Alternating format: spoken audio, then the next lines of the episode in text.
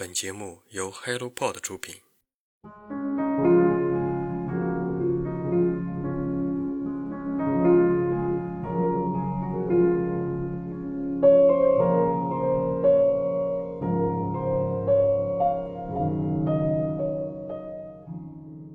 亲爱的听众朋友们，欢迎来到晨间书室，我是雪茄。时间真快，我们又在二零二四年相遇了。不知道你们有没有写下自己的年终总结，又或者是新年立下新的 flag？在这一过程中，有没有关注到，其实填满你时间的东西，都是选择这个动作以及这个选择带来的后续？那今天要分享的一本书，就是关于女性选择的。接下来就开始本期的新书速递。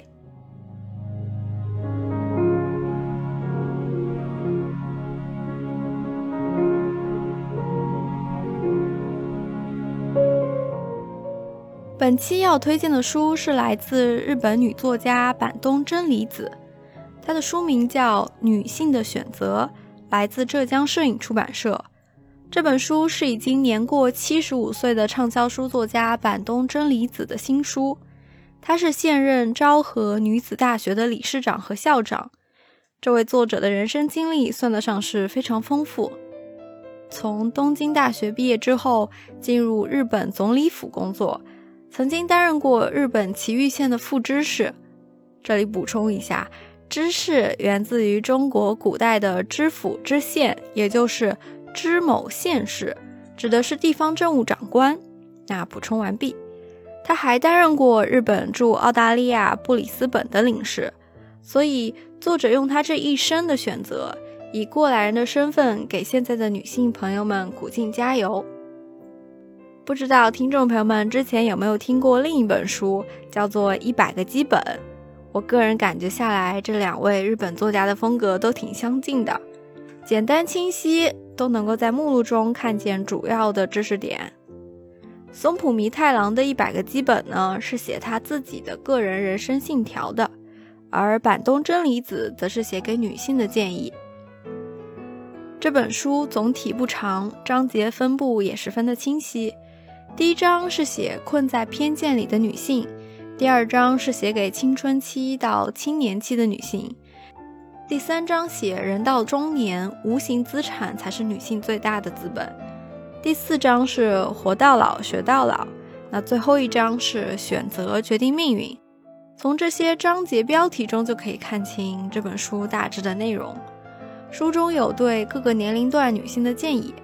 我个人读下来，其中对于中年女性的关注反倒更多一点。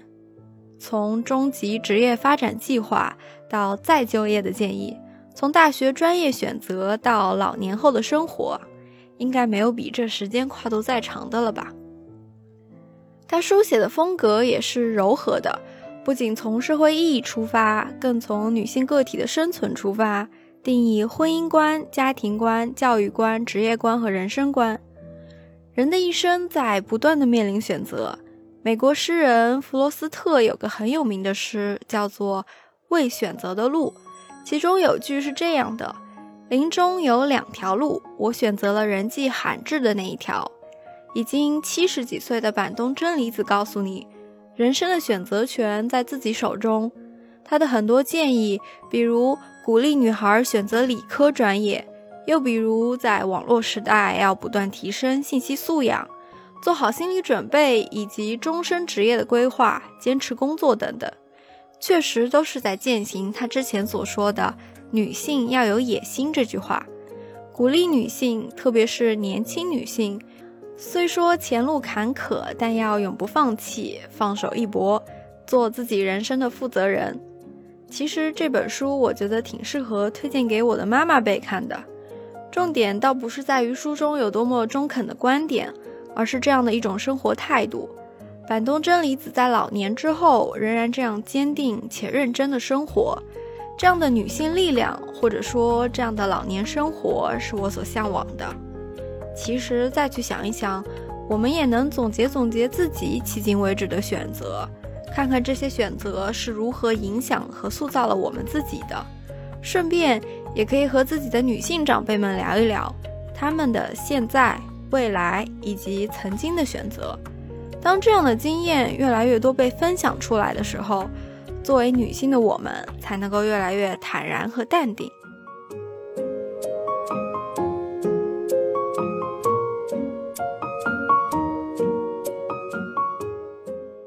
好了，以上就是本期的新书推荐，让阅读成为人生的另一种可能。